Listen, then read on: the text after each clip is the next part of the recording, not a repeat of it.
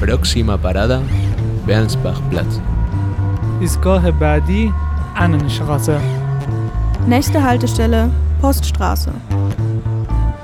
Следующая остановка Матяштрассе.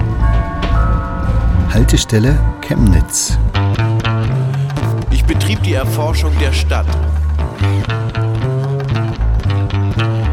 Ich durchstreifte die Stadt ziellos in der Absicht, sie systematisch zu erforschen.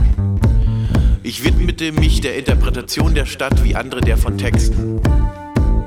Ich ließ mich von den Straßen führen und weiter und weiter. Da, Nächste Haltestelle Fürstenstraße. Michael Paul Milo, genannt Milo, äh, gebürtig 67 in Essen, Ruhrgebiet, äh, männlich. Ja, und ich bin seit 2000 in Chemnitz. Bist du selbst gewählt gewesen oder bist du durch Umstände hierher verschlagen worden?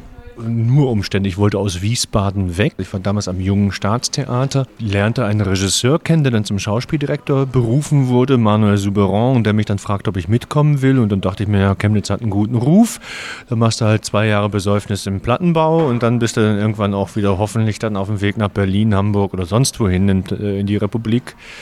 Daraus ist nichts geworden. Ich bin auch nicht in den Plattenbau reingezogen, sondern erstmal in so eine Reko-Wohnung hier auf dem, äh, in die Pestalozzi auf dem Sonnenberg. Ja, und dann habe ich hier Kinder bekommen. So war bis 2008 auch tatsächlich dann am Ensemble, bis Katja Parüler ging und Lübbe kam. Und äh, dann habe ich mir gedacht, woanders wo kann es auch nur schlimmer sein. Und mittlerweile fühlte ich mich als Chemnitzer und habe gesagt, dann werde ich hier die freie Szene, die freie Theaterszene. So. Du machst also jetzt unabhängiges Theater. Nee, überhaupt nicht. Kunst geht immer nach Brot.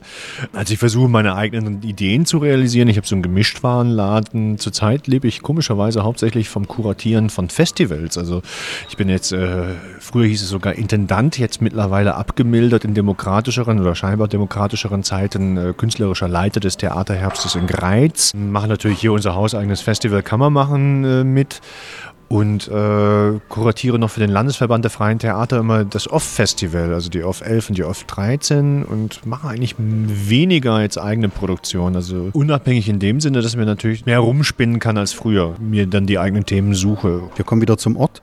Welche Orte sind dir wichtig? Wohin gehst du gern? Also natürlich Weltecho, aber äh, das ist natürlich äh, schon so fast wie wenn man morgens dann ins Bad geht, also so ein äh, ja, Teil der eigenen Natur. Ich habe einen Lieblingsort, das ist das Atelier meines Schwiegervaters auf der Würzburger, die ehemalige VEB Restauration gegenüber vom Fußballstadion, der Hinterhof, der ist ganz malerisch, ganz zauberhaft und da ist ja so mit der Bettina Haller und anderen Künstlern halt so eine nette, meine Schwiegermutter sagt immer AG Kunst und Kuchen. Aber das ist so ein zauberhafter Ort. SBS ist auch eine andere Art und Weise.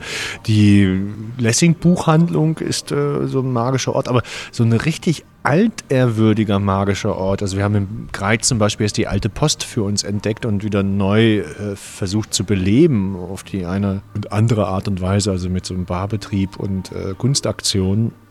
Aber solche Orte werden wirklich ein bisschen rar in Chemnitz. Da habe ich das Gefühl, die sind so alle fast verschwunden. Spinnereibau ist vielleicht noch so etwas, aber wo man so aus dem Staunen nicht herauskommt und auch so, so alte Schichten entdeckt. Unser Haus, also das Haus, in dem ich lebe, ist auf jeden Fall so ein Ort. Wir haben sogar noch so Holzpflaster in der Toreinfahrt und so ein marodes Holztor. Das ist wunderbar. Da riecht es auch noch so wie früher. Chemnitztal ist natürlich eine sehr schöne Geschichte. Also, ich bin immer überrascht, wenn ich den Horizont sehe und dann irgendwo grüne Hügel auftauchen. Wenn du auch so Richtung Einsiedel rausfährst. Das Einsiedlerbad ist zum Beispiel auch ein magischer Ort oder auch Klaffenbach. Äh, diese alten Bäder, die teilweise ja im Vereinshand sind. Ja, alle Freibäder in Chemnitz fast. Aber das ist immer diese Ausläufer, wo die Straßen oder die Bebauung links und rechts der Straße sich ein bisschen verjüngt und dann die Felder und das Erzgebirge dann irgendwann kommt. Das sind so magische Orte. Was findest du schön an Chemnitz?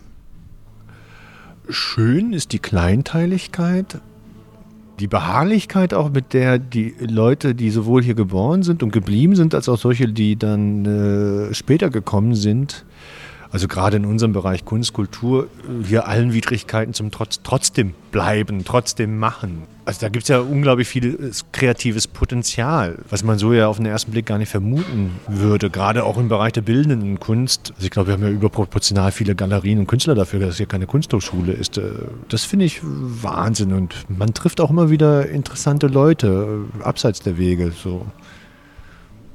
Was findest du nicht so schön an Chemnitz? Diese Kleinbürgerlichkeit und ja, ach mein Gott, wir hatten ja heute also auch so einen Tag. Wenig Mut zu Visionen. Welche Sprachen sprichst du und welche Sprachen sprichst du wo? Das ist ja witzig. Das ist auch ein schöner Ort. Chemnitzer Volkshochschule und zwar die Seniorenkurse. Als Veranstalter oder auch als Theatermensch, nachmittags, abends hat man nicht viel Zeit. Also ich habe jetzt mir in den letzten Jahren wieder äh, verzweifelt versucht, Englisch anzutrainieren, äh, einfach damit äh, ich in Polen oder Tschechien besser klarkomme. Weil Polnisch geht gar nicht.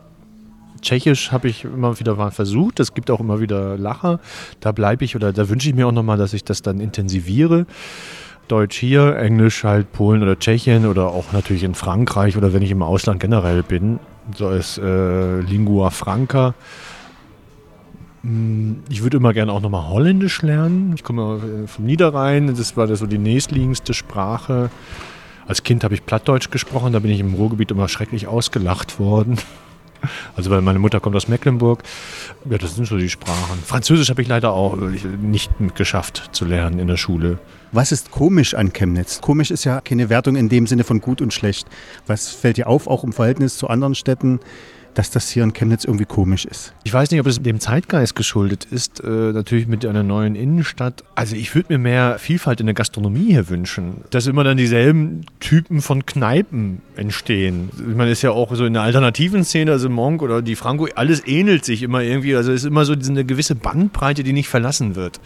Gestern war ich zum ersten Mal im Johannes und da habe ich auch gedacht, das ist ja eigentlich genauso wie das Tillmanns, dass man so wenig so Mut zum Risiko oder so versucht, was so Originäres entstehen zu lassen. Weil es gab ja oder gibt ja tolle Clubs, aber die dann manchmal auch wieder sehr schnell verwelken. Was fehlt dir an Chemnitz? Du hast ja schon angedeutet, Kneipen, aber vielleicht weitergehend. Ein Ort, wo man definitiv gut frühstücken kann.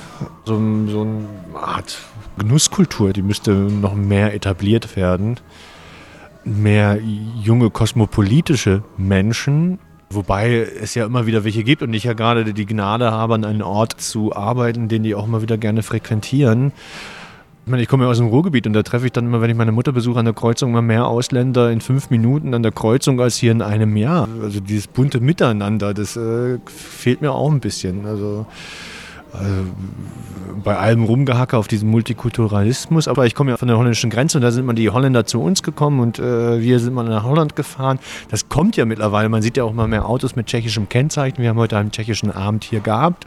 Es gibt immer mehr tschechische Mitbewohner, aber diese Mischung, dass man äh, ja so ein bisschen Luft dran lässt, ein bisschen Hefe und das Miteinander dann auch, das, das vermisse ich schon manchmal ein bisschen. Also wir sind schon ein bisschen borniert erzgebirgisch oder sächsisch hier. Was auch manchmal schön und gut ist. Man kennt sich ja auch. Ein bisschen mehr Buntheit täte uns, glaube ich, ganz gut.